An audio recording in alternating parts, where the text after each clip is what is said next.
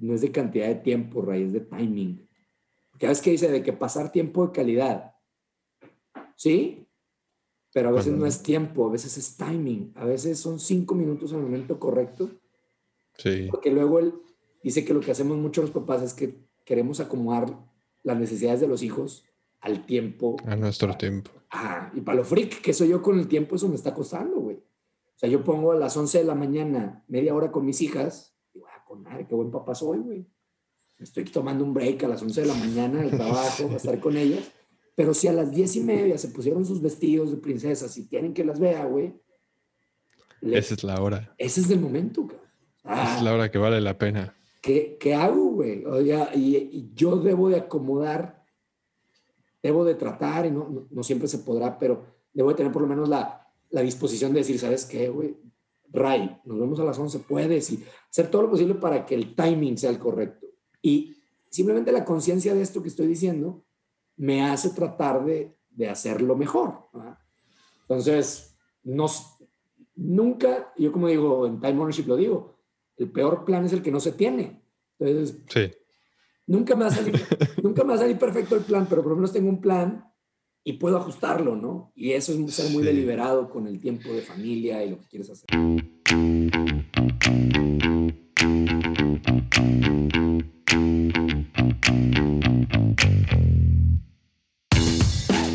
Bienvenido, bienvenida. Esto es Padres Productivos Podcast.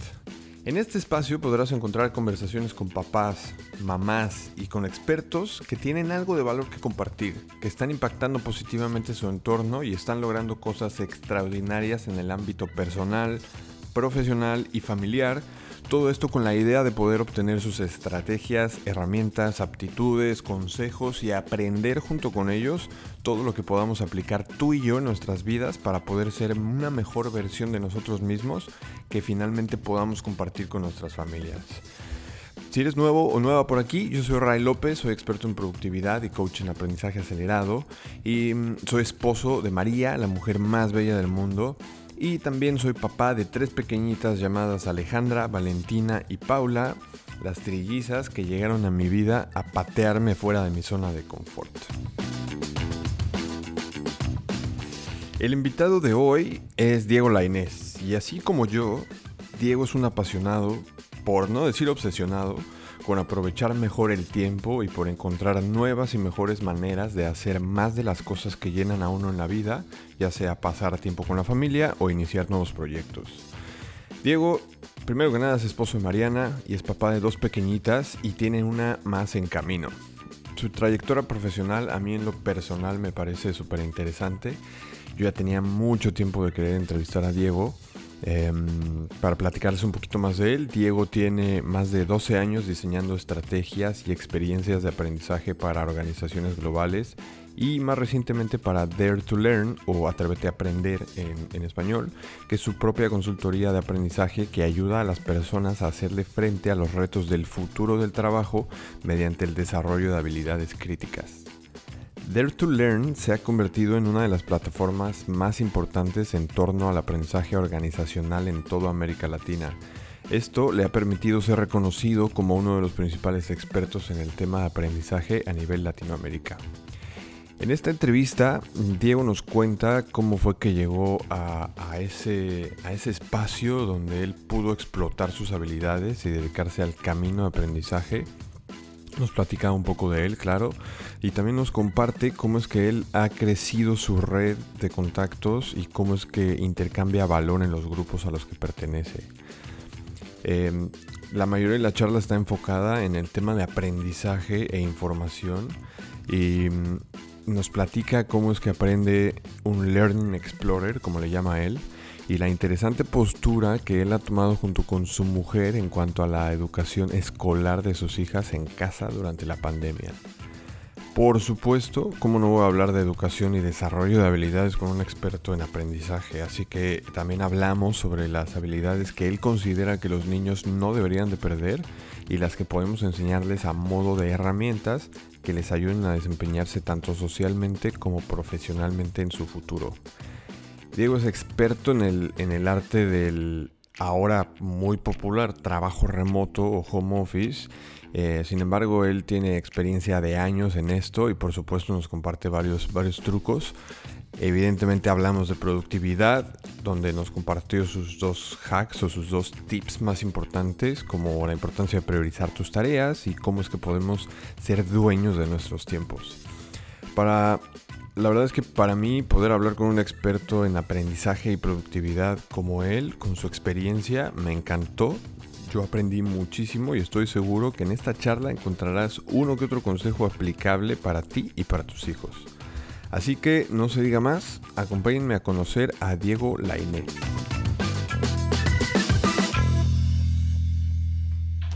Y estamos grabando. Diego, Muchas gracias por acompañarnos. Bienvenidos a Padres Productivos. La verdad es que para mí es, es un placer y un honor que hayas aceptado acompañarnos. Estoy muy contento. ¿Cómo estás hoy? Muy bien, Ray. Gracias. El honor y el placer también es mío.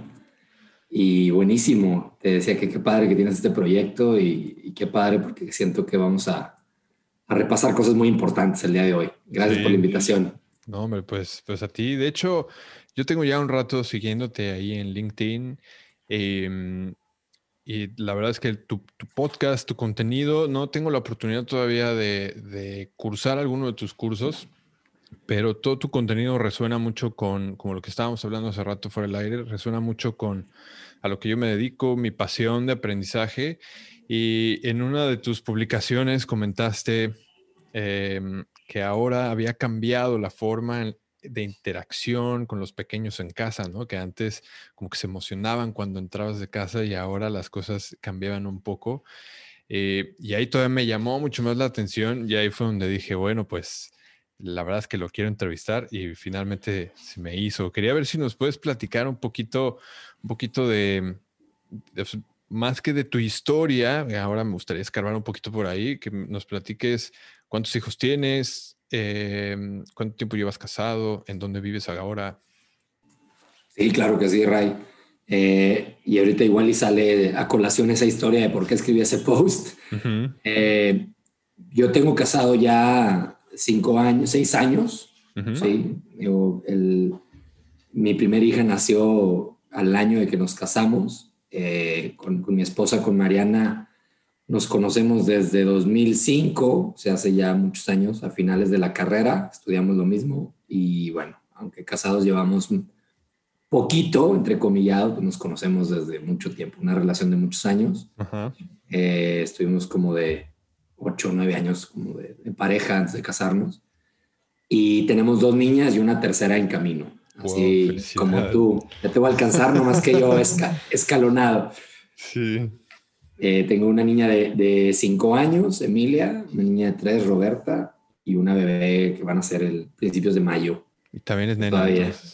Sí, voy a quedar con, con tres niñas. Pues. maravillado y feliz.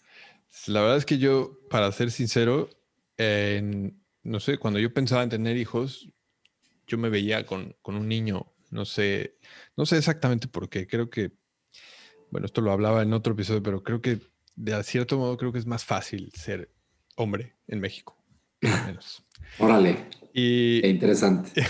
y, y, la vida me trajo tres niñas y estoy aprendiendo un montón de cosas, definitivamente. Buenísimo. Sí, así que aquí estamos como papás de dos, de dos niñas y, y, pues bueno, también quería, quería ver si nos platicas, yo sé que ahora estás en un, tienes varios proyectos en el aire ahora mismo, bueno, no en el aire, más varios proyectos ahora mismo en los que estás y en concreto el del que, del que yo soy fan, así, number one es Dare to Learn y quería ver si nos puedes platicar un poquito qué es Dare to Learn y más o menos cómo, en qué momento surge o cómo es que surge. Claro. Perdón, y, y también yo sé que tú estudiaste relaciones internacionales, negocios internacionales, administración de empresas ¿En qué momento hay ese shift hacia la parte de, de aprendizaje? Claro, claro que sí, Ray. Bueno, igual voy a tratar de, resumir algunas cosas este, para, aprovechar el tiempo y hablar de, muchas más que seguramente queremos platicar. Pero a ver, eh, Dare to Learn hoy es una empresa, pero que al empezar como siendo un, un espacio o sea, un espacio, un movimiento, un lugar para aprender.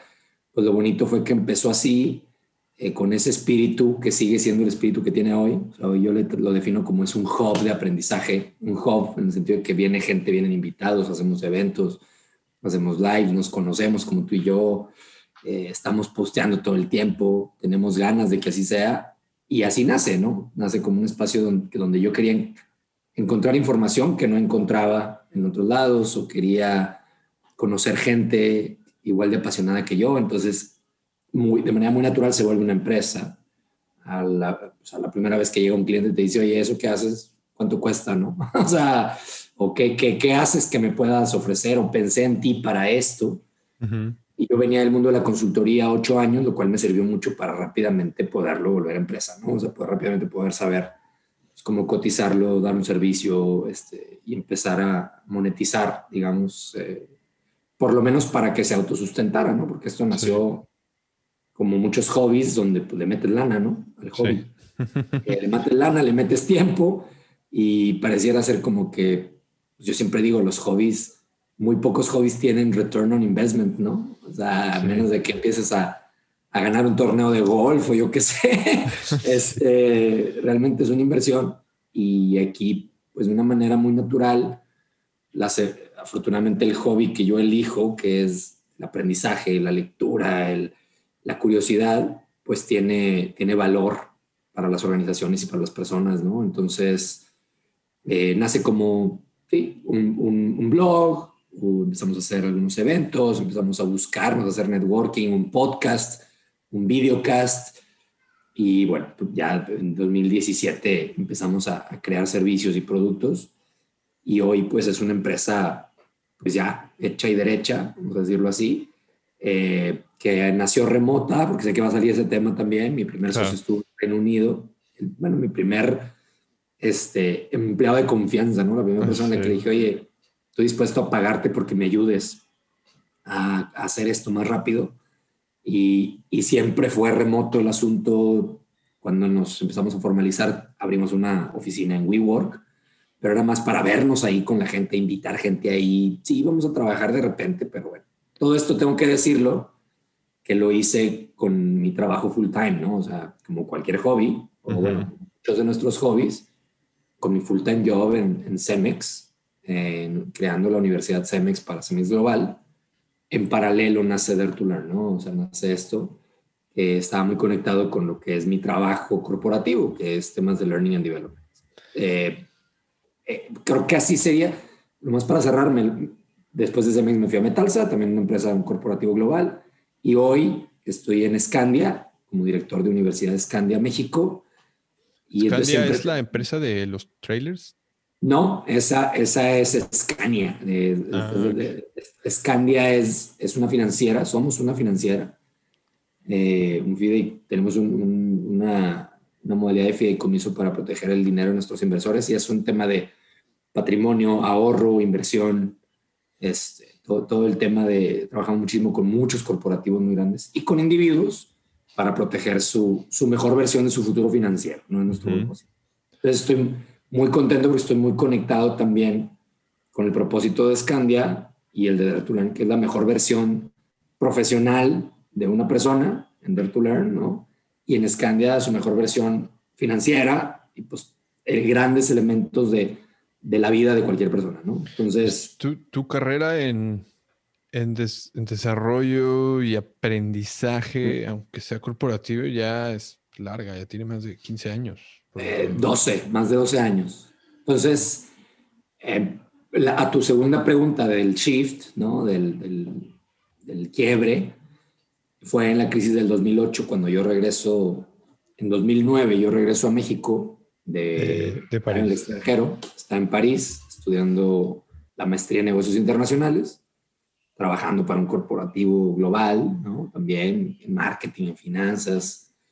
Y regreso en 2009 por decisión propia. Yo digo que es la primera decisión que tomé en mi vida. O sea, uno cree que ha tomado decisiones hasta que realmente tomas una así fuerte, que es, ¿le sigo en el extranjero o me regreso a México? Regreso. Yo tenía trabajo en el extranjero, eh, digamos que tenía la posibilidad de quedarme y no, decidí regresar y yo muy confiado de que con mi maestría y mi experiencia en extranjero iba luego, luego a encontrar trabajo. Yo quería trabajar en Cemex desde muchos años y, algo, y pues nada, ¿no? Y nada, pero también siempre buscando, tú sabrás también de esto, Ray, la importancia de, explorar. O sea, soy muy inquieto, el tema de learning siempre me ha acompañado. Mis papás son maestros, eh, mucha lectura, etcétera. Entonces, como que mucha, darme chance de la serendipia a lo mejor lo verbalizo ahorita a la distancia, en aquel entonces no lo hubiera puesto así con ese nombre. Y voy a dar a una consultoría boutique muy única, muy poco común, eh, muy poco ortodoxa, muy padre de, de, Learning and Development. Hacíamos experiencias de aprendizaje para empresas. Y, me, y ahí me vuelvo mano derecha del dueño y paso ocho años increíbles. Ese es mi, mi, mi, mi breakthrough. O sea, saber que existe esto como profesión, saber que es una profesión en la que yo podía ser de alto desempeño, creo, pues, ¿no? O sea, de, cómo encontraron mis, mis habilidades un espacio y mis, y mis deseos y mis curiosidades un espacio donde los podía explotar, es en Forte Origen, ¿no? Ahí en 2009, yo bien sabía que esto existía y, y muy clavarme con hacerlo lo mejor posible me, me, trajo a este mundo donde hoy pues es mi, mi one thing, ¿no? O sea, mi, lo que conecta todo. Oye, y, y, tus papás, mencionabas que tus papás fueron maestros, o más bien eran o son. Eh, pues nunca se deja de ser maestro. Este, eso es verdad, sí. Eh, son psicólogos y toda su, su carrera profesional fue para la universidad para la Universidad Autónoma de Coahuila en Santillo. Ok. Entonces, su carrera fue académica, mm, ambos, pero más mi mamá en un tema también de la administración de la universidad, o sea, la, la, parte de, de los ejecutivos de la universidad, ¿no? Este, fue la, la directora de asuntos académicos.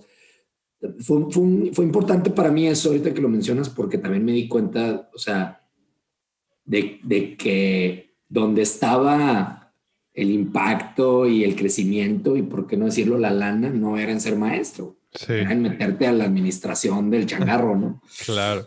Entonces, eh, yo nunca, en mi casa nunca fue como, yo no sé de dónde me nació el espíritu emprendedor, que sé que lo tengo, ahorita lo, me queda claro, o sea, las cosas que he hecho a lo largo de mi vida han sido de que, bueno, pues de dónde, quién sabe, de, de mis papás no, pero sí a lo mejor de ver esa experiencia de mi mamá de que ahí estaba el, business.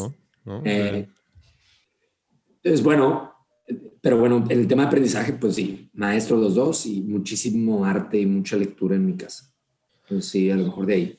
Súper, súper. Pues yo creo que también eso, eso, bueno, definitivamente, no creo, estoy seguro que eso definitivamente influye, influye un, un montón. Eh, yo estuve escuchando una, una entrevista que tuviste con el director tú eres egresado del, del TEC.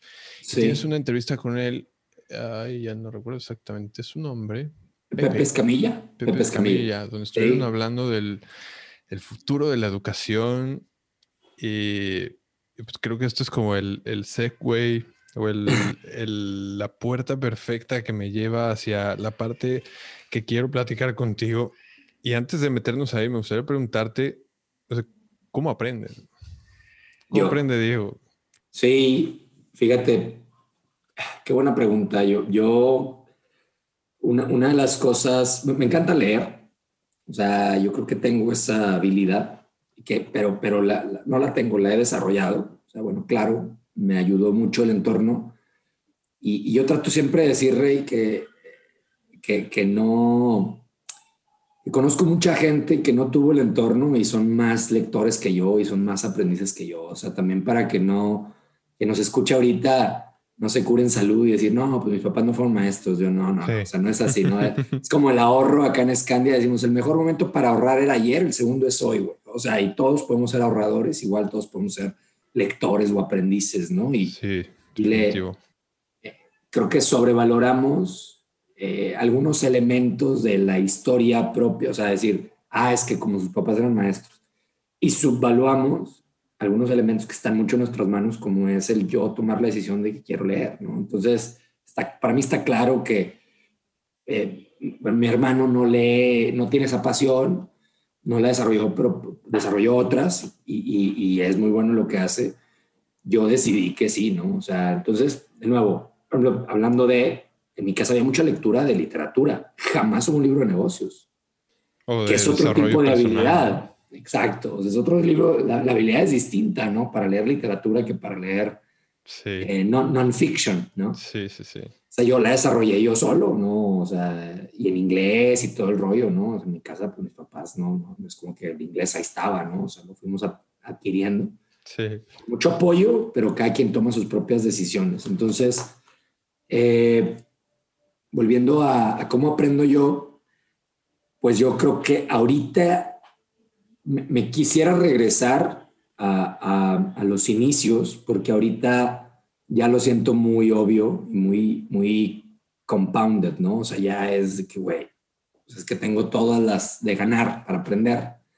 Pero en un inicio, pues fue invirtiéndole tiempo y lana, ¿no? O sea, decir, a ver, uno, eh, decidí cambiar, bueno, no cambiar, adquirir nuevas amistades, por ejemplo, adquirir nuevas personas de las cuales rodearme que admiraba y empezar a hacer ciertos trades, o sea, ciertos favores para que me devolvieran su conocimiento. Entonces yo aprendo mucho de personas, por eso existe el podcast, ¿no? Sí, sí, sí, sí. Soy, soy extremadamente reflexivo, o sea, dedico mucho tiempo a pensar, a veces leo muy lento porque leo una cosa y, a ver, güey. Tienes tiempos en tu calendario. Mi calendario, soy, bueno, seguro. esa es la otra. es más, tal vez por ahí deberíamos de empezar.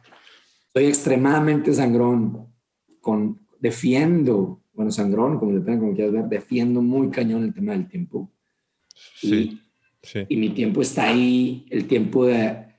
Pero fíjate, aunque defiendo mucho mi tiempo de lectura, de aprendizaje, de, de, de, escribir, ya también es muy padre ahorita, porque digo que es como, como el interés compuesto, porque ahorita con lo que he hecho en los últimos años, que es la red que he creado, el podcast, los grupos de WhatsApp que tengo, entonces, eh, e, eso por un lado, por ejemplo, aprender de otros. También eh, he aprendido mucho a, curar mis recursos, ¿no? O sea, em, el hecho de tener ese networking en el que he dedicado mucho tiempo, ¿sí? O sea, eh, tengo grupos de WhatsApp, tengo muy buena relación con mucha gente muy fregona, temas de aprendizaje o gente que admiro, hace y, y, hago, ¿qué hago? Les comparto mucho valor, o sea, estoy leyendo yo algo, les comparto valor y ellos, y eso empieza a devolverte el valor, ¿no? O sea, empiezan a compartir, y ahorita lo tengo, te decía que lo tengo muy embebido ahorita, o sea, ahorita aunque no quiera aprendo, güey. O sea, ahorita es los, los newsletters a los que me he suscrito, estoy rodeado de libros, pero ¿cómo, cómo le hago para leer más? Compra libros, compra libros, ten libros, ten, es, es, como funciona un hábito, ¿no? Ten triggers de aprendizaje y la otra que me ha funcionado mucho, Rey, o sea, hay una parte de, de pasión, de motivación intrínseca, es que me he metido y me sigo metiendo a retos de aprendizaje, o sea, me, me candidateo para cosas en las que nadie me llama y que una vez que me dicen que sí, pues lo tienes, es, es, el poder de los deadlines y el poder de, de, de exacto, o sea, de que, güey, eh, ahora lo hago, güey. O sea, animo que no lo haga, ¿no? Entonces, aprender a hacer eso. Otra manera que tengo también de, de, o sea, aprender es enseñando. O sea, trato de, de dar cursos, de crear cursos, de dar clases. O sea, es la mejor manera de obligarte a aprender. Eh, de, de, asegurarte, creo que enseñar lo que estás aprendiendo es como la, la manera más eficiente de consolidar realmente lo que estás aprendiendo y confirmar que lo que aprendiste, realmente lo aprendiste, creo yo. Claro, es, te, das cuenta de tus huecos, ¿no? Ay, o sea, si no lo puedo explicar, entonces quiere decir que no lo entendí bien, ¿no? O como dice Jim Quick, que hablamos de él de, when you teach it, you get to learn it twice, ¿no? O sea, entonces, y hay otra cosa que también me sirvió mucho que fue aprender, eh, me voló la cabeza Learning How to Learn en su momento el curso de, de Barbara Oakley. Eh, de cómo aprendemos, güey. Ya, órale, güey, todos los tabús que yo traía y traíamos todos de, cómo aprender. Eh, ahora, pues conociendo eso, me podía, me, he tratado de hackear mi propio aprendizaje, ¿no? O sea, utilizar momentos de, trabajo enfocado, momentos de trabajo difuso, eh, el, cómo subrayar, el cómo hacer fractal reading, que es un concepto que aprendí a Michael Simmons, que tal vez también te suena. Sea, fíjate, eso sí, fractal reading no, no, me, no me suena. Es como, es como, es como leer, eh, le llama fractales por los fractales. O sea, decir, quiero leer este libro, ¿no? Por ejemplo, este, no sé, voy a leer Build to Sell, ¿no? De este libro y decir, bueno, antes de meterme al libro voy a ver un episodio, voy a ver un video de este güey, voy a ver, voy a escuchar un episodio de su podcast, voy a leer algunos reviews de Amazon y luego ya me voy a meter al libro. Y además el libro lo voy a, voy a leer la intro y voy a leer, esto es más de chunking de la doctora Oakley, voy a leer la intro y luego voy a leer eh, la conclusión y una vez que haga eso, ya, ya tengo un panorama de qué es lo otro que voy a leer. Y, entonces eso le ayuda mucho a mi cerebro. Pues imagínate agarrar una... Eh, sí, o sea, eh, es, ella, la doctora que habla de un rompecabezas. Leer un libro sin hacer esto que te acabo de decir es como tratar de armar un rompecabezas sin la foto del rompecabezas, güey. pues ahí estás con las piecitas, ¿no? o sea, no sabes a dónde vas.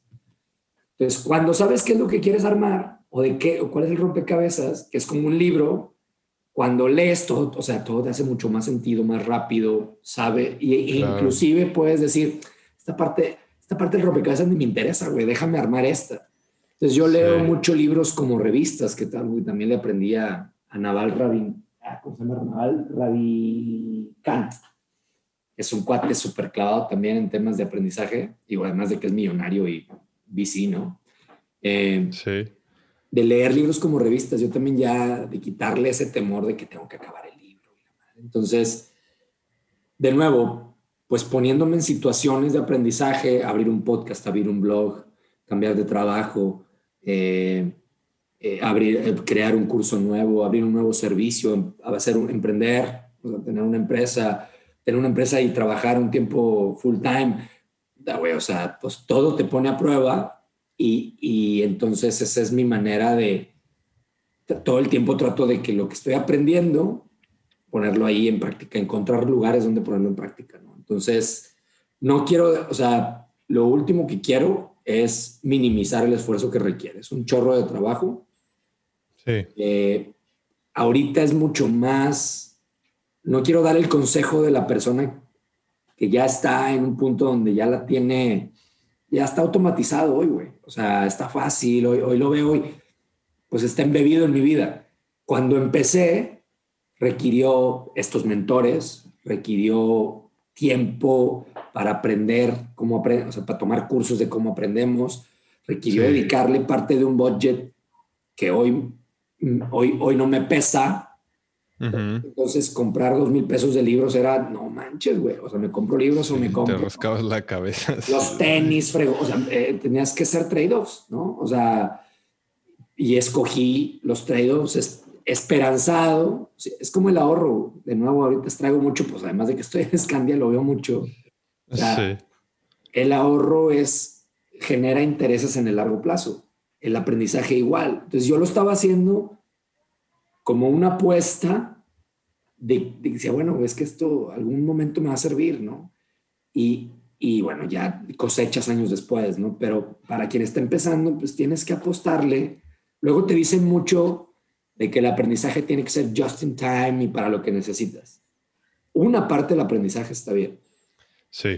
Hay otra, eh, uno de los libros, mis libros favoritos, se llama The Usefulness of Useless Knowledge o sea, hay otra cosa que es lo que aprendes que no, no lo necesitas de manera inmediata, güey, pero que es, te va a servir para conectar los puntos, te va a servir. Hay cosas interesantes que hay que leer aunque no te sirvan mañana. Y hay que saber escoger, tener una mezcla entre cosas que necesitas utilitariamente mañana y cosas valiosas que te van a servir más adelante. Entonces, para mí siempre ha sido esa apuesta en temas de, de lectura, de relaciones, de cursos. O sea, Time Ownership lo creamos cuando la gente no hablaba de esto, O sea, el curso de Time Ownership. El trabajo remoto lo creamos cuando no era tan necesario. Y luego te alcanza la vida, ¿no? Y si no te alcanza, lo vas a conectar con otra cosa, ¿no? Mientras. De hecho, a mí me gustaría escarbar un poquito más sobre Time Ownership un poquito más adelante.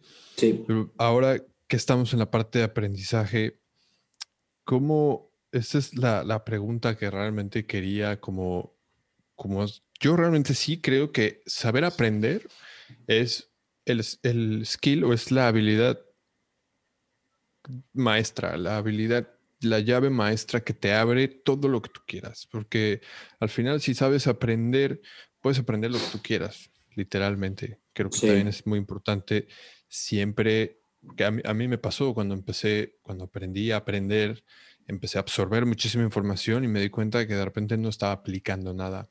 Entonces reduje el flujo de información y amplié la cantidad de, aplicación y ahí fue donde las cosas para mí al en concreto empezaron a cambiar.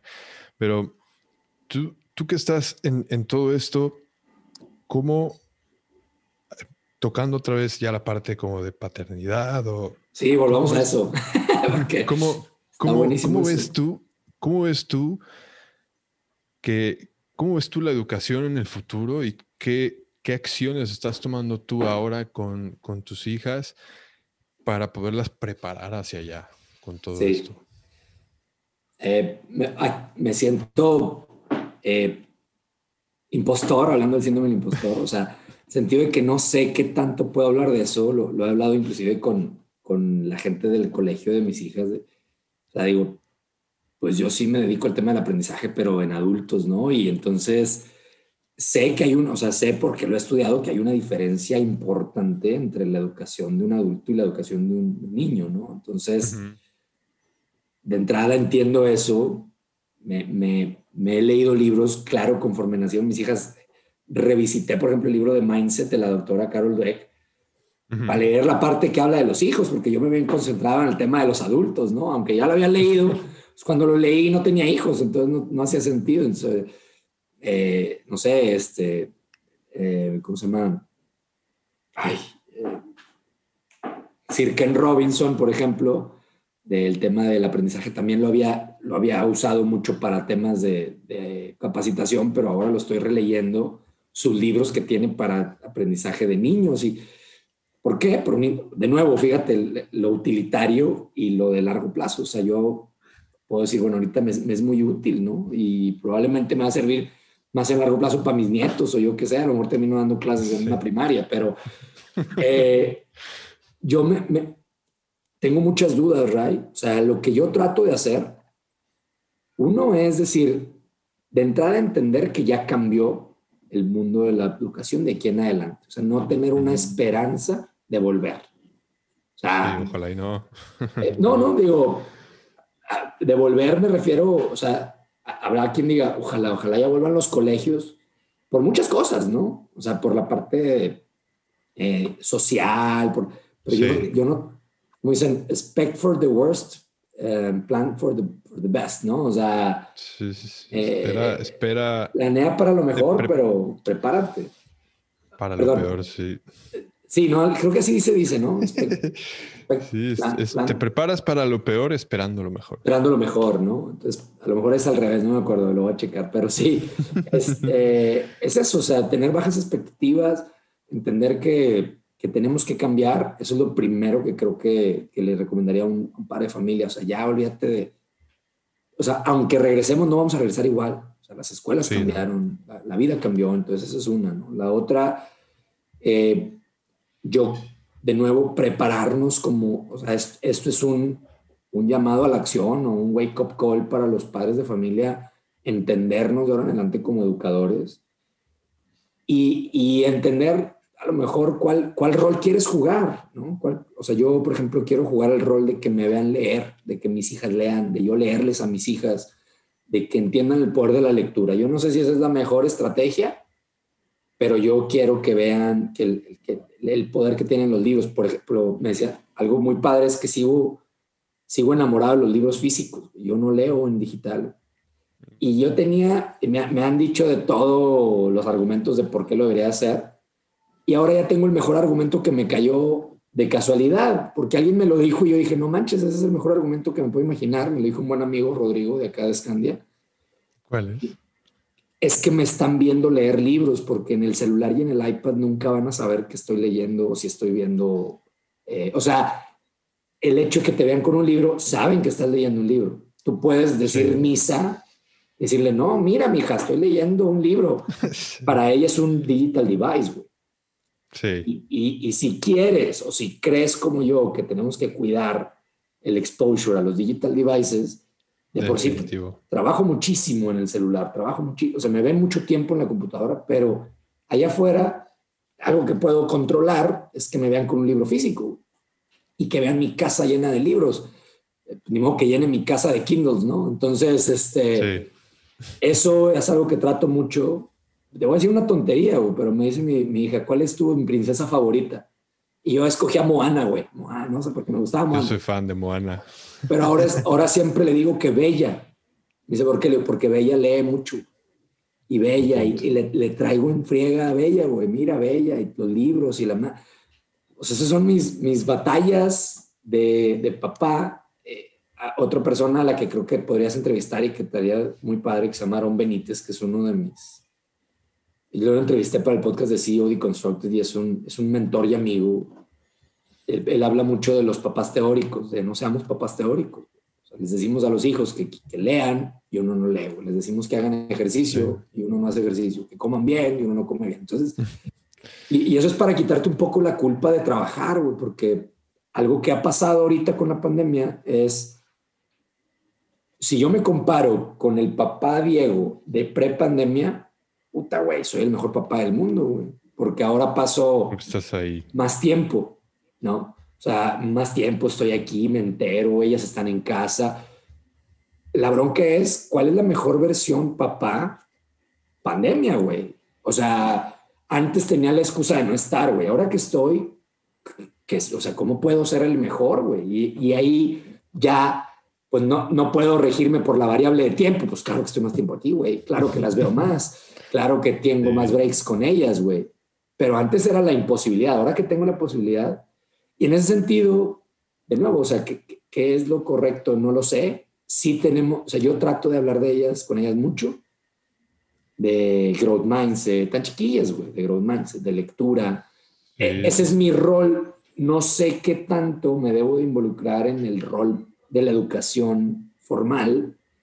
Sé que lo tendré que hacer, todavía lo tengo como, bueno, las escuelas están haciendo también su, sí, lucha. Como la base, ¿no? Están en la parte de la base. Trato que, por ejemplo, cuando me ven trabajar... Están en algún, Perdóname. Están, están en algún tipo de eh, educación tipo Waldorf o... No, están en un colegio acá en Monterrey que se llama el Brillamont, eh, que nos encanta, o sea, yo estoy muy contento con ellos. Bueno, la más chiquilla está en un, todavía en kinder, o sea, que tiene una asociación con el Brillamont, o sea, son del estilo. Lo que hicimos nosotros, y aquí también, pues hablo mucho de time ownership, Ray, de lo que significa, o sea, es... Sí. Tratar de poner nuestro dinero donde está nuestra boca, ¿no? O sea, put your money where your mouth is, en el sentido de... Sí. Contratar, o sea, nosotros nos encerramos con la pandemia, estamos siendo exagerados, somos de esas familias, ya no sé qué significa exagerado en este, en este mundo, pero nosotros sí, muy cuidados. igual y contratamos una maestra que venga aquí, Es la opción más cara y es la que nosotros decidimos que queríamos hacer. Entonces la maestra, o sea, tenemos un, un, modelo único, güey. O sea, la maestra es del kinder de la niña chiquita. Nos ofrecieron o lo pedimos, ya no me acuerdo, que la prepararan los de la escuela de la maestra más, de la, de la más silla y viene y nos da clase para las dos. ¿Sí? O sea, eso no fue como un modelo que nos ofreciera ninguna de las dos escuelas, güey. Nosotros a ver, güey, pues se puede, sí, ¿no? Y a veces no estábamos acostumbrados a eso, güey. O sea, la escuela, o sea, la escuela era una manera, güey, y escogías, ¿no? Ahorita hay como ocho versiones, güey. Y nosotros, una de esas la creamos para nosotros, que nos funcionara para poder seguir teniendo el tiempo que queríamos tener, tener la cercanía con las niñas, tener el tipo de cercanía con la escuela y tener la, la seguridad que queríamos tener, ¿no? A tema de salud. Entonces, yo no conozco otro, otra pareja que haga eso. O sea, la maestra viene, viene en las tardes, desde venía en las mañanas. Yo estoy feliz de que vengan en las tardes porque yo sí en algún momento leí el tema de, y no nomás lo leí, güey, tú las ves, despiértalas a las seis y media, siete, güey. No manches, güey. O sea, yo no sé qué va a pasar cuando la escuela regrese y me diga, sí, tráemelas a las siete y media. Güey, yo no sé si las voy a mandar a las siete y media de la mañana. O sea, yo me acuerdo, güey. O sea, era un, un, caos, güey. Ahora dormidas y de mal humor y ahora le hay desayuna algo hecho madre. O sea, fíjate lo, las cosas que están cambiando, güey, ¿no? Entonces, sí, sí, sí, Que fue un poco lo de ese post de decir, güey, mis hijas ya no se emocionan cuando llego a casa, güey. Y qué bueno que no se emocionan, güey, porque antes esa emoción era de que no te hemos visto en todo el día. De que no estabas. Ya te hago una mega party la media hora que te voy a ver, güey. Y que yo digo, no, güey, cabrón. Yo no, no puedo volver a eso. No, no puedo o no sé. Sí puedes, a todo te acostumbras, pero no quiero. Entonces, yo no sé qué va a pasar. Yo trato de jugar el rol de hacer el walk the talk. Digo, la tengo muy fácil, tal vez más que muchos otros papás, porque ese es mi trabajo o sea, ¿a qué te dedicas, papá? No, fíjate que les, les leo a, a, muchachos y les doy clase y ese es mi trabajo, ¿no? Este, para que lo entiendan ellas como que soy maestro. Entonces, así como yo lo vi con mis papás, la importancia de, de, educar a otros y la vocación y todo, yo trato, trato que ese sea mi rol. No sé cómo va a evolucionar conforme sea más claro para ellas la escuela, el trabajo de papá, etcétera, ¿no? Pero hoy, hoy eso es lo que trato de hacer y de que, pues sí, volvimos, la casa la volvimos un jardín de fiestas, todo lo que pudimos, güey, o sea, para que se entretuvieran, para que haya, libros, haya juegos. Eso. Sí, que puedan estar, que puedan ir decidiendo. Creo que esa adaptación, aunque muchos acierto en un lado, creo que lo estamos sufriendo, lo están sufriendo, yo la verdad es que tengo a mis hijas pequeñas, entonces pues no, yo no he experimentado la parte de la escuela, claro. Pero sin embargo estoy seguro que hay mucha gente que la está sufriendo, pero al mismo tiempo hubo una invitada en el, en el podcast, Aline, que decía que COVID, a ella le llamaba COVID, porque al final lo que queda, o sea, ahora es, o sea, quitas escuela, quitas relaciones, y lo que queda es la familia pura y dura. Y ahí es donde viene lo más bonito y lo más fuerte también. Claro. Entonces. Claro. O sea, no hay fórmulas para esto que nos está pasando. hay como valores o cosas que valoras y tratar de que esos valores se vean reflejados en el día a día. O sea, yo sí, hoy mis hijas están tan chiquitas que sí estoy delegando que si aprenden matemáticas, que si aprenden a leer, que eso, o sea, eh, lo estoy delegando en la escuela y estoy pagando por lo que creo que es lo mejor. Y es una creencia, ¿no? O sea, ahorita se, se, atomizó tanto que cada quien cree lo que, lo que es mejor este, y hace lo que puede, ¿no? Ahora, hacerlo de manera consciente, yo creo que esa es la invitación, decir, bueno, le pensaste, te sentaste con tu esposa, hablaste con el colegio, hiciste, el, digo, nosotros creamos este modelo, ¿no? O sea, ver, pues nosotros hicimos eso, güey, hablamos una vez con el colegio, y hablamos otra vez, y luego, oye, güey, si les ofrecemos, va a ser más caro, sí, pero es lo que nos hace sentido, sí. Órale, cabrón, va, o sea, sacrifica otras cosas para que eso funcione, o sea, mételo en el, piensa que eso es ya lo que cuesta, ¿no? O sea, yo podría, podría estarme ahorrando no sé cuánto dinero teniendo mis hijas en Zoom todo el día, pero yo decidí que esa no era la manera en que queríamos hacer y que preferíamos meterle ese dinero para que esa no fuera la manera, güey. Entonces, cada quien, a lo mejor, lo, a lo mejor, lo importante es el Zoom y que las niñas manejen la tecnología y la chingada. Habrá gente que vale, valora eso más, más que nosotros eh, y está bien. Yo para nada estoy haciendo la de apóstol ni de gurú de esto. Lo, que, lo que yo estoy diciendo es que, que sea consciente la decisión. Como todo en la vida, creo que mientras más consciente es, es más difícil, güey, porque lo más... Digo que la primera decisión consciente que yo tomé fue mis 24, 25 años, güey, ¿no? ¿Cuántos tenía, güey? 2009. responsable. 26 años cuando dije, me voy a regresar a México. Todo lo demás me había pasado. Me, dieron la beca aquí, me dieron la beca acá, me, ofrecieron trabajo aquí. Cuando te toca decidir, pues claro que cuesta más porque empiezas a ver los trade-offs y piensas que la decisión, pero pues eso es, eso es madurar, eso es crecer, eso es el coming of age de la COVID, ¿no? O sea, el COVID, el ignorarlo y esperar que alguien te lo resuelva y, o dejar hacer lo que los demás hacen porque así lo están haciendo, confundimos, confundimos la moda o lo que hacen otros con la utilidad que tiene, güey. O sea, creemos, ese es el problema a veces del mainstream, aunque hay mucha sabiduría en el mainstream, hay cosas mainstream que no deberíamos de doble pensarle. Está como demasiado curado, ¿no? Eh, exactamente, o sea, el mainstream creo que sirve porque, oye, güey, no metas los dedos al, al, enchufe, güey, te vas a electrocutar. No, no es cierto, güey, o sea, eso es mainstream, o sea, está, eh, está claro, ¿no? Y está claro, güey, que el uso de las pantallas afecta, tiene un no, no, oye, no, no tienes que combatir todo en el mainstream, pero, pero, pero tampoco debes dejar que, que rija tu vida de manera inconsciente, güey. Entonces, creo que en el tema de parenting, lo más importante es pues, educarte, leer, platicar, abrirte a posibilidades y dedicarle tiempo a, a, tratar de que sea la mejor decisión. Y ponerle tiempo y lana, seguramente, o sea, como todo en la vida. Creo que el, el común, y esto creo que es la segunda vez que lo menciono ahora en el podcast, pero el común denominador, como que todo lo que en todas las entrevistas sale el, lo que tú decías como walk the talk, como o sea, poner el ejemplo, no puede ser un papá, ¿cómo lo mencionas? Teórico. Aaron, ah, teórico. teórico. Le dices, oye, come bien mientras te estás comiendo una Whopper, pues pues no, y creo que eso es en parte como de lo más difícil. yo creo que en algún momento también leí, o sea, los papás nos hacen, eh, los hijos nos hacen ser nuestra mejor versión de nosotros, güey. O sea, deberían, deberían, por eso que acabamos de decir, híjole, güey.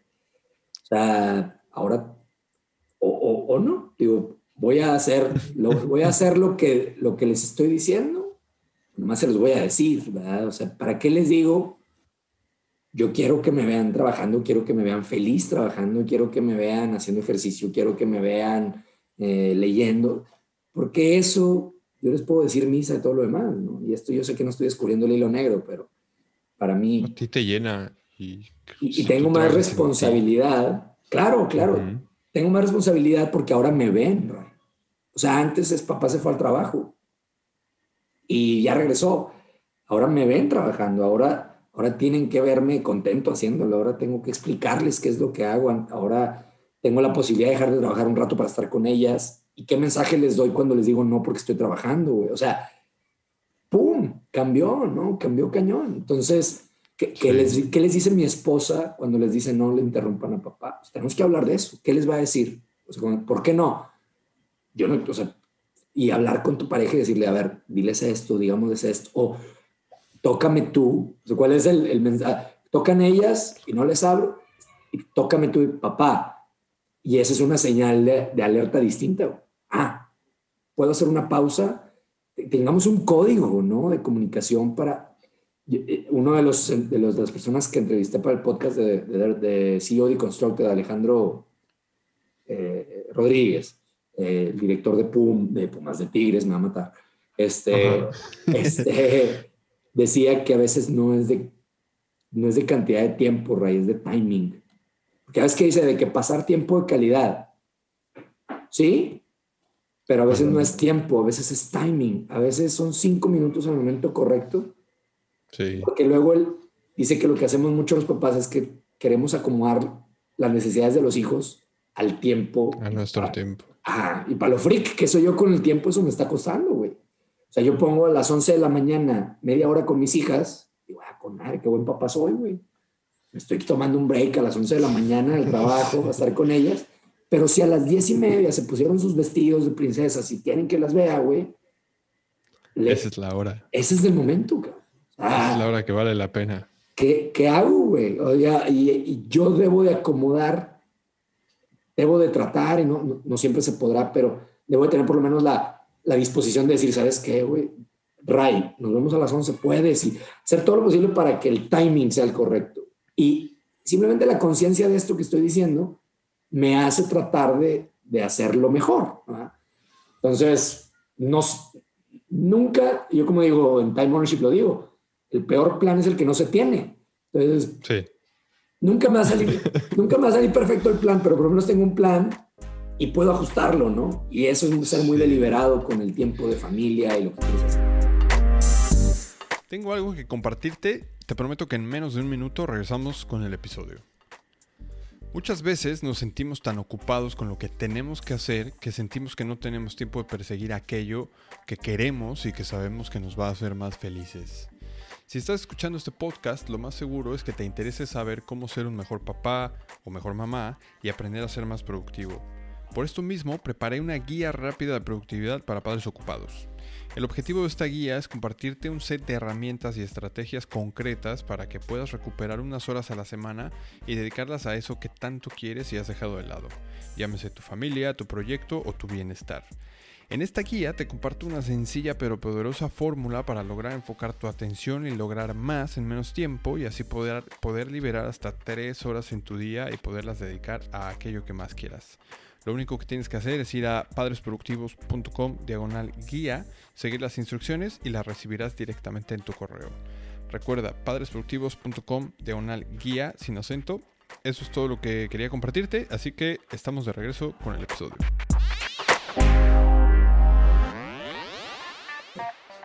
un poco como planificar en un negocio es como pues, tú puedes, hablando ya un poco de gestión de tiempo, puedes planificar tu calendario por minuto, ¿no? Yo soy fan de eso, sin embargo, pues también está bien planificar de acuerdo al tipo de situación, porque yo, sí, una de las cosas con las que me he dado topes constantemente es que yo tengo un plan y si alguien se cae o surge algo en casa, ese plan pasa a segundo plano. Totalmente.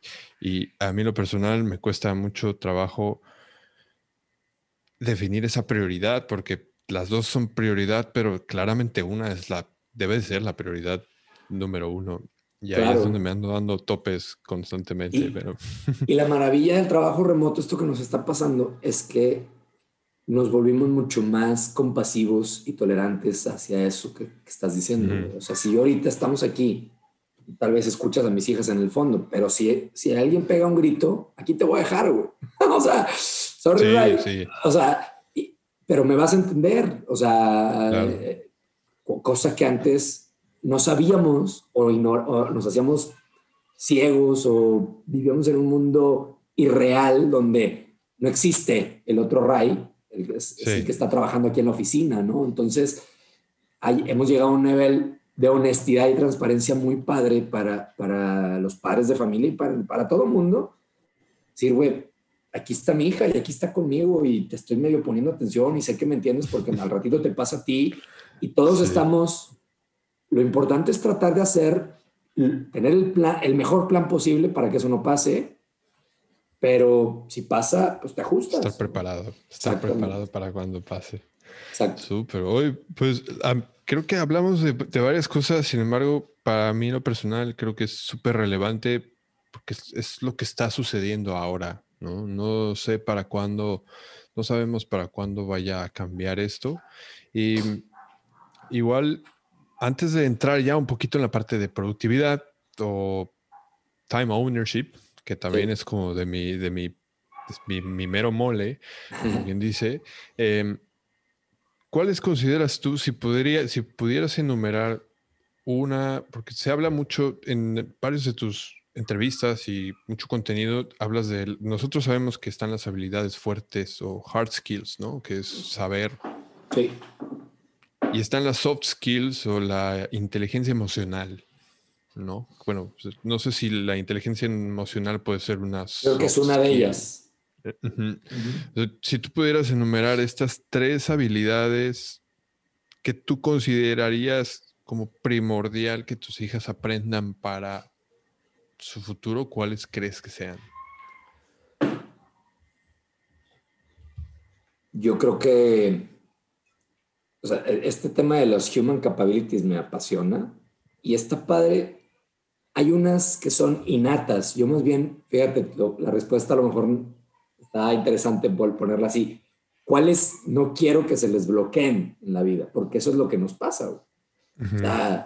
yo quisiera creer que voy a cuidar toda la vida de que no pierdan su curiosidad, no pierdan su locura, güey, porque están locas, o sea, una de ellas está eh. zafada, güey, o sea, y, y, yo que no lo pierda su, su expresión artística, o sea, que, que, que esa, esa capacidad de cantar, de bailar, que, o sea, que, que, siempre la tenga porque se las vamos matando. Y es una manera de expresarse de ella, ¿no? Yo solía chiflar un chorro, por ejemplo. Mi mamá me dice, ¿te acuerdas cómo chiflabas? Y en algún punto alguien a lo mejor me dijo, que ya no chiflando, güey, y lo dejé de hacer, ¿no? No sé. Y, eh, entonces yo, yo diría, ¿qué cosas innatas quiero que nunca dejen de tener, ¿no? La curiosidad, la bondad, este, eh, la expresión artística, em, no sé, el, amor por su hermana y por sus, o sea, las cosas buenas de la vida de, con las que ya venimos, que, luego nos meten en el cortocircuito, ¿no? Yo creo que esas, como papás, tenemos que ser protectores de esas protectores de la sociedad, de la escuela, y creo que las escuelas están dando cuenta de eso, también están cambiando mucho, pero tener esas conversaciones donde, donde si a lo mejor por andar de curiosa se pegó, tener cuidado con decirle, ya ves, por andar de curiosa, o sea... Por andar de curiosa, sí. O sea, nada, ¿verdad? O sea, o si alguien se rió de ella cuando está bailando, y que ah, no, es que están, oye, no, es alegría, no es risa madres, o sea, constantemente explicarle eso, ¿no? O sea, porque dices que por qué se está riendo, no, está contenta contigo. Y... Entonces yo creo que esa es una, ¿no? O sea, hay, como ciertos innate eh, capabilities, ¿no? O sea, con las, dígaselo, con las que nacemos. Y luego hay otras que hay que aprender y que... Y que adquiridas, ¿no? Que son adquiridas y que tenemos que enseñar eh, como, o sea, no sé, eh, la inteligencia emocional, o sea, no nacemos con inteligencia emocional, ¿no? O sea, yo creo que hay que, hay que, que, oye, no siempre te va a salir bien, no, todo, no a todo mundo le vas a caer bien, este, está bien sentirse triste, o sea, esa parte hay que hablarlo y, de nuevo, me siento ignorante porque seguramente hay libros de pedagogía increíbles de esto, ¿no? El cuales creo que enseñarles o, cuáles creo que son importantes, esa es una, ¿no? Su inteligencia emocional, eh, growth mindset, ¿no? O, resiliencia, es decir, oye, ¿no? Te va a salir a la primera, pero si le echas ganas te, va a salir cada vez mejor, ¿no? O sea, esa, también, eh, que también es medio innata, pero a lo mejor es empezarla a verbalizar, ¿no? Empezarla justo ahora que estás mencionando esto, creo que también en lo que nosotros influimos en esa parte es que también eh, tengo muy fresca esta última entrevista con Aline, eh, que ella decía que hay que reconocer el esfuerzo, no el resultado. Totalmente. Entonces ahí, ahí le, dan, le, dan, le dan importancia a, ok, si me esfuerzo, está bien que me esfuerce, no está bien haber llegado aquí. Claro, y te digo, te digo que ese fue mi relectura de Growth Mindset, del, del libro de Mindset, todo el tema de cómo, cómo reconocer a los hijos, cómo, cómo darles praising sin, sin que se vuelva, sin que vayan por el triunfo, sino por el proceso, todo ese rollo, hay que enseñarlo. Sí, eh, sí, sí, sí. Yo creo que social intelligence sería la otra, o sea, eh, cómo, cómo convivir con otros, desde con su hermana hasta con otros niños, a, híjole, a, a estudiarle a ¿Qué haces la primera vez que le vayan a hacer bullying? ¿Qué haces cuando no quiera prestarle algo a otros niños? ¿Qué haces cuando vea eh, que, que, tenga, que otro niño tenga el juguete que ella no? O sea, esas madres, yo no sé, pero hay que, o sea, a mí me las enseñaron, yo no sé si bien, mal, pero creo que bien. Mis papás creo que siendo psicólogos sabían muchas cosas que afortunadamente sabían por su trabajo, vamos a decirlo así, y porque eran son increíbles, ¿no? yo la verdad es que digo, yo quisiera aspirar a ser eh, la mitad de buenos que fueron mis papás como papás, ¿no? O sea, eh, y, y, eso yo creo que es importante, o sea, aún y con el encierro, la capacidad de socializar, más bien no aún, más importante aún, el que entienda importante la parte social, aunque vayas a estar a lo mejor más aislado de lo que estuvimos tú y yo en nuestra infancia, eso es probablemente lo que va a pasar, ¿verdad? Entonces, no sé, ahí se me ocurren esas tres, Ray. Súper, no, pues están, tan buenísimas. Hoy la verdad es que quiero ser también respetuoso con tu tiempo hablando de Time. Y de los escuchas, porque ya, ya sé que los, a lo mejor los aburrimos. No, no, no. Em, quisiera pasar a la parte de preguntas ya un poco al de Diego Papá, que ya sé que estuvimos, hemos estado hablando de, Diego Papá en familia, combinando con el trabajo, pero la pregunta sería, ¿cuál ha sido la lección más relevante que has aprendido con o de tus hijas? Sí, yo creo que con lo del timing que te decía hace rato, para no ser redundante, ¿no? O sea, con ellas es, es en el momento que ellas lo necesitan. Y apenas estamos en pañales, al rato que, que los corte el novio y tú estás en un viaje de negocios, va a tener que regresar del viaje, cabrón. O sea, o sea eh, ahorita son cosas sencillas. O sea, ya me imagino las situaciones en las, que, en las que vas a tener que tener ese buffer en tus planes para el timing de ellas.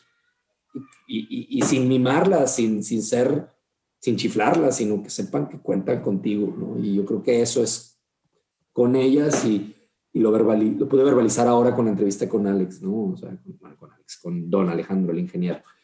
Y, sí. y de ellas, eh, pues yo creo que lo, que lo que más he aprendido es que, bueno, uno, con, tú tienes tres, ¿no? Con la segunda es que que cada uno necesita su tiempo. O sea, es una lección que traigo muy fresca. No sé si es la más importante, pero traigo fresca. O sea, me di cuenta el, la diferencia de tiempo que pasas con la primera. Cuando, o sea, yo tuve muchos momentos uno a uno con la primera. Y ahí con la segunda se disminuyen. Entonces, súper importante tratar de, de, de, de, tener momentos uno a uno con cada una, ¿no? Y se, cuesta mucho, ¿no? Entonces... Hay momentos de familia, hay, hay momentos con cada una.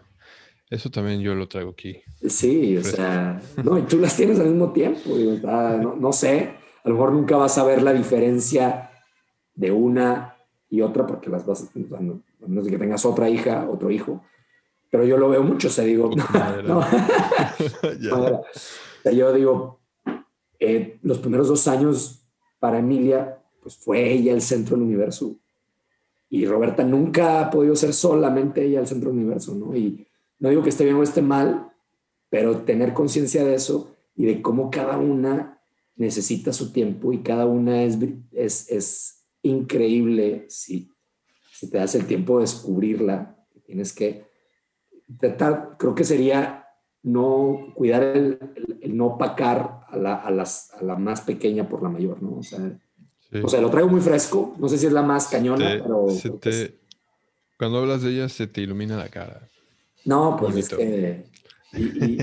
totalmente, o sea, yo creo que el, es, es, es, justamente el, el, la pandemia. Estoy muy contento porque me ha permitido estar más tiempo con ellas y, y reentenderme como, como papá, ¿no? O sea, siempre las. Siempre he tratado de ser, de, de ser una fuente de, de, de seguridad y todo pero ahorita pues me, me, tienen mucho más tiempo para ellas y eso está padre. Digo, no sé qué va a pasar cuando, cuando empiecen a cambiar las cosas, pero seguro que no vamos a volver a como estábamos antes. Seguro, seguro. Hoy, y mm, quiero ver si puedes compartir, completar la siguiente frase para mí. Me siento súper papá cuando. Sí. Eh, me siento súper papá cuando hago lo que digo que es importante. O sea, cuando, cuando, cuando, hago el walk the talk para ellas, ¿no? O sea, me siento súper papá cuando, y no siempre lo hago, pero cuando, lo, cuando priorizo sus necesidades por encima de, de otras cosas, que es, es, donde estoy poniendo mi tiempo, donde digo que es importante. Y, sobre todo me siento súper papá cuando dejo que, cuando les enseño algo, cuando, cuando no me desespero con su exploración. Digo, no, es que lo hago, o sea, es normal que te de que, ¿por qué? ¿Por qué? Y, cuando, estoy a punto de, de, que a veces dices, ya, pero cuando me doy cuenta de eso y me, y me permito explorar con ellas, y decir, a ver, otros 10 minutos, vamos a... Eh, pongo un ejemplo, ¿no? Eh, para que se entienda esto que voy diciendo y lo, pongo rápido. Cometí el error de decirle a mi hija en diciembre, traía como unos piquetes aquí, ¿qué es eso? Le dije, me mordió un, me mordió un vampiro. bueno, güey. O sea, se la pasó dos meses preguntando por los vampiros. O sea, hoy sé de vampiros lo que no sabía, Ray. Y, y bien pudo haber sido un, ¿sabes que no existen ya? Pero, pero al verla dije, me voy a dar chance de, de explorar con ella, güey. O sea, con las dos, ¿verdad? Pero con la mayor sobre todo. Cuando haces eso, dices, no, no sé, hablando del usefulness of useless knowledge, no, no sé cuál es la utilidad de esto, pero sé que es útil. Y eh, tienes ese presentimiento de que es útil y es importante dejar que eso suceda. ¿no? Entonces, yo creo que eso también me hace sentirme bien, porque además me hace sentir bien con, conmigo y hablando de estar bien uno para ayudar a otros, esto es, es importantísimo. ¿no? Sí, sí, sí, sí. La verdad es que gracias por abrirte aquí con, con nosotros no, pues encantado. Yo en lo personal estoy disfrutándolo. y ahora sí me gustaría pues, entrar un poquito. Yo sé que de, de, paternidad podemos hablar todo el día. Claro. Y, y de time ownership todavía más, ¿no? o time ownership, para los que tal vez nos estamos refiriendo a esto en inglés, pero es como ser dueño de tu tiempo, ¿no? Que para mí la, para mí la productividad es sin sacrificar tu resultado o incluso mejorándolo. Eh, o sea, trabajar más inteligentemente, para mí eso es la, productividad, para sin sacrificar tu resultado y que puedas igual incluso reducir el tiempo en el que logras ese resultado que quieres para poder pasar más tiempo, ya sea para ti mismo o para con tu familia, ¿no? claro. ¿Cuál Yo sé que hay muchísimas técnicas, pero ¿cuál podríamos ¿Cuál, ¿Cuál es para ti como la, la de oro, la regla de oro, la que te, ha funcionado y, es como más relevante ante todo el conocimiento que tienes?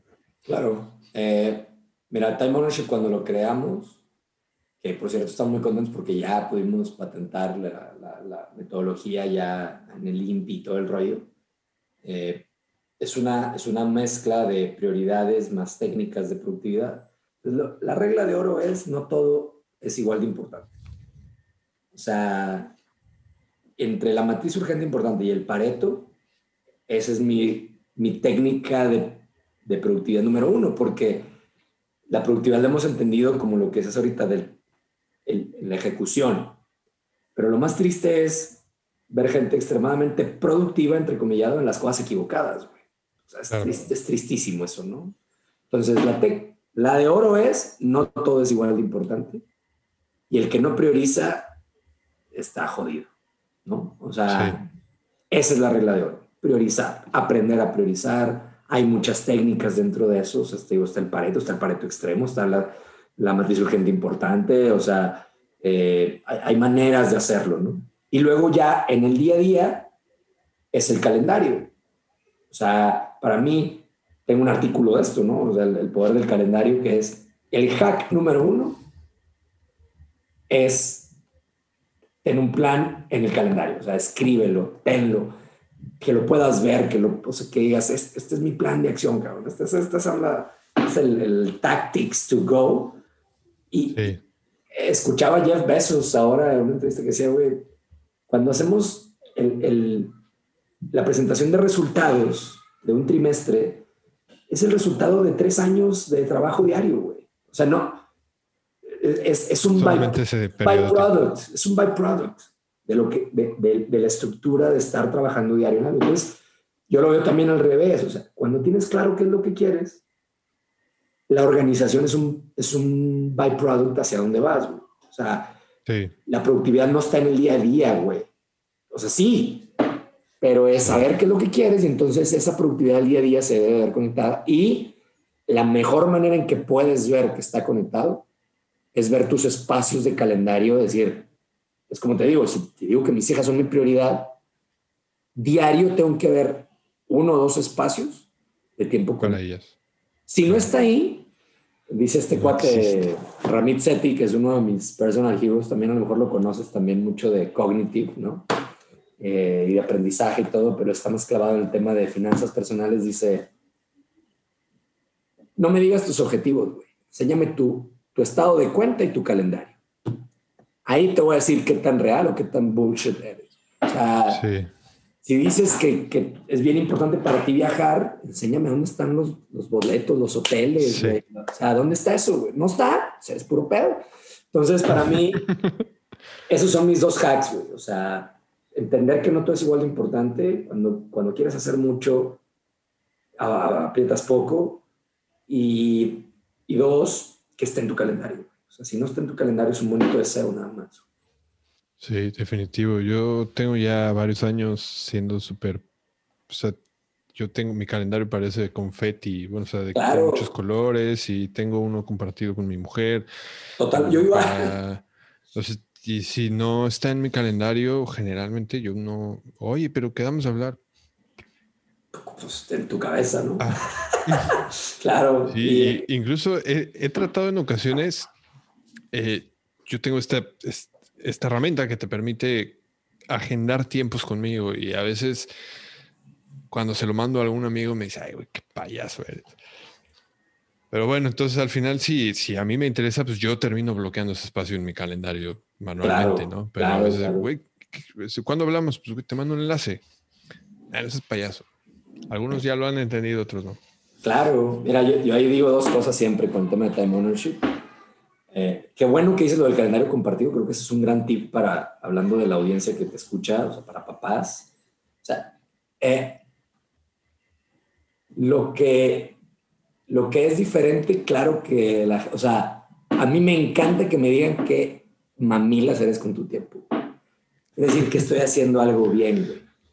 o sea, ninguna cosa que sea extraordinaria en la vida está en el mainstream, güey. O sea, discúlpame, ¿verdad? Pero, o sea, entonces, y la gente cuando te ve también, yo creo que como tú y como yo estamos en una cruzada por inspirar a otros, se dan permiso de cuestionarse si, si realmente eres un payaso o si, si bueno, güey, o, o, sea, no sé, no todo el mundo, ni a mí no me interesa convencer al mundo completo, me interesa que el que sí tenga la duda encuentre en mí una posibilidad de preguntarse si se puede hacer diferente. O sea, si fuera tan fácil, güey, pues todo el mundo sería, nadie necesitaríamos cursos de time management, todo el mundo sería perfecto, rico y dedicado a, la, o sea, tendría la vida perfecta, güey. ¿Por qué esperar, güey, que, que, en el camino obvio estén los resultados extraordinarios? No están ahí. Entonces, cuando te das cuenta de que algo en alguien parece que hay, que raro, como dicen, qué raro eres. Digo, bien, bien, güey, un punto para Diego. O sea, no, lo, no lo había pensado así, ¿eh? Claro, es un piropo, güey. Es un piropo porque entonces quiere decir que estoy haciendo algo, no siempre, pero algo distinto para un resultado distinto. No se pueden lograr resultados distintos haciendo las cosas de, siempre. Como decía Einstein, ¿no? Exactamente. Y, y, pues ya justo que estamos hablando, me gustaría que nos platiques un poquito más sobre sobre el curso Time Ownership. Ya, pues sí, digo, súper rápido. Eh, te digo, es una filosofía que habla justamente de la importancia de tener claro lo más importante, aprender a priorizar, ¿sí? con distintas técnicas como las que te he platicado ahorita, para, y luego aprender a ejecutar, mucho como con el tema de aprendizaje, o sea, de cómo aprender mejor, bueno, cómo, cómo aprender en el día a día, ejecutar mejor, y ahí pues, tengo muchas tácticas de las que hablamos. El otro día estábamos contando, son como 19 así takeaways, tácticas puntuales, puntuales de, de, desde cómo tomarte una siesta acompañada de un café que se llama el napuchino. ¿Sí? O sea, y por qué es importante el café antes de la siesta y que la siesta no dure más de media hora, cosas así de tácticas, hasta temas más elevaditos como la ley de Parkinson, que es el tema de los deadlines cómo el trabajo se extiende, el tiempo que tú le des para que se extienda, o sea, la técnica Pomodoro, etc. Entonces, o sea, es un, yo digo que es un recetario para que la gente lo tome y diga, dependiendo de la ocasión, como un recetario, depende si es desayuno, comida, cena, si es elegante o no, depende ya tú decides. qué decides hacer, ¿no? Entonces, ese es el curso de Time Ownership y es para meternos en la mente que no es hacer más, es hacer las mejores cosas sintiéndonos, dejando de sentirnos víctimas y sintiéndonos más protagonistas de nuestra vida con el uso del tiempo, ¿no? Pues creo que es un poco la, la esencia que yo busco con, con esto. Entonces me voy a asegurar de, poner en las notas del episodio enlaces hacia tu podcast, que está buenísimo. Gracias. Em, hacia, hacia tu página. Em, y aparte, o sea, aparte del curso, ¿qué, ¿qué más puede esperar la gente en Dare to Learn? Claro, pues mira, de nuevo, eh, tratamos, estamos en una cruzada porque aquellos que quieran aprender y aprender rápido y volverse lifelong learners o learning explorers, como les llamo yo, encuentran en Dare to Learn el lugar, el lugar, ¿no? Este, en español, pero también tenemos veces en inglés. O sea, creemos que estamos haciendo algo único en el sentido, de el que quiera, aquí que encuentre el playground, ¿no? O sea, aquí se va a divertir. Sí. Entonces, pues por eso tenemos, por eso tenemos las redes sociales activadas en ese sentido. Este, va a encontrar eso, va a encontrar eh, del tema de aprendizaje, va a encontrar del tema de productividad, ¿sí? Que quiera desafiar los convencionalismos de qué es ser productivo y cómo sentirse más dueño de su tiempo, va a encontrar en Dare en eso también. Eh, y, va a encontrar en, ya como servicio eh, o como empresa, va a encontrar los cursos en línea. Tenemos un curso de cómo hackear la información, este tema de curaduría, tenemos un curso de time ownership, uno de trabajo remoto. Vamos a seguir sacando cursos y para empresas tenemos un repertorio muy grande también de cursos y conferencias y, talleres y consultoría, ¿no? En el sentido de aprendizaje, productividad, eh, comunicación y, the future of leadership, ¿no? Es como nuestros, nuestros, elementos principales. Eh, entonces es lo que pueden encontrar al, buscarnos y, al involucrarse con nosotros. Súper, pues yo me, me aseguraré de poner justamente los enlaces ahí en, en las notas del episodio para que puedan acceder a todo esto, para que puedan curiosear más, que de eso se trata. Claro. Y, y ahora sí, pues quiero pasar a, a, la pregunta final que le hago a todos los invitados que pasan por aquí. Y es, si la gente se pudiera quedar con un solo mensaje o idea sobre este episodio y llevárselo con ellos el resto de su vida, ¿cuál te gustaría que fuera?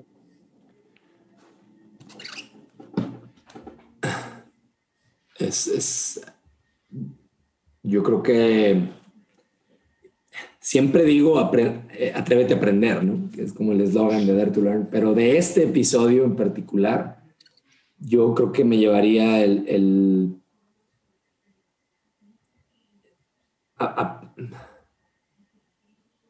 aprende a ser, a ser raro, ¿no? O sea, o, por lo menos no, está bien ser raro, exacto. O no hay fórmulas, eh, está en el camino, eh, el, trabajo es, es, el camino, no, no, no, hay una fórmula para ser buen papá, ¿no? como dice Simon Sinek en esto de los Infinite Games, ¿no? O sea, juego infinito, que dice, nadie va a ganar el juego de ser el mejor papá del mundo, güey, o sea, ese, concurso no existe, güey. Eh, lo que sí es que es un juego infinito, entonces yo creo que aprender a jugar infinitamente al juego de ser papá es cuando entiendes eso, pues creo que vas a, a encontrarle más sabor, a, no sentirlo como una, una carga. Y, pues eso, se me ocurre que eso pudiera ser un mensaje final. Bueno, pues muchísimas gracias por haber llegado hasta aquí, por, por escucharnos y por ser parte de, de este movimiento. Espero que hayas disfrutado mucho este episodio con Diego. Yo la verdad es que ya tenía muchísimas ganas de entrevistarlo. Me encantó.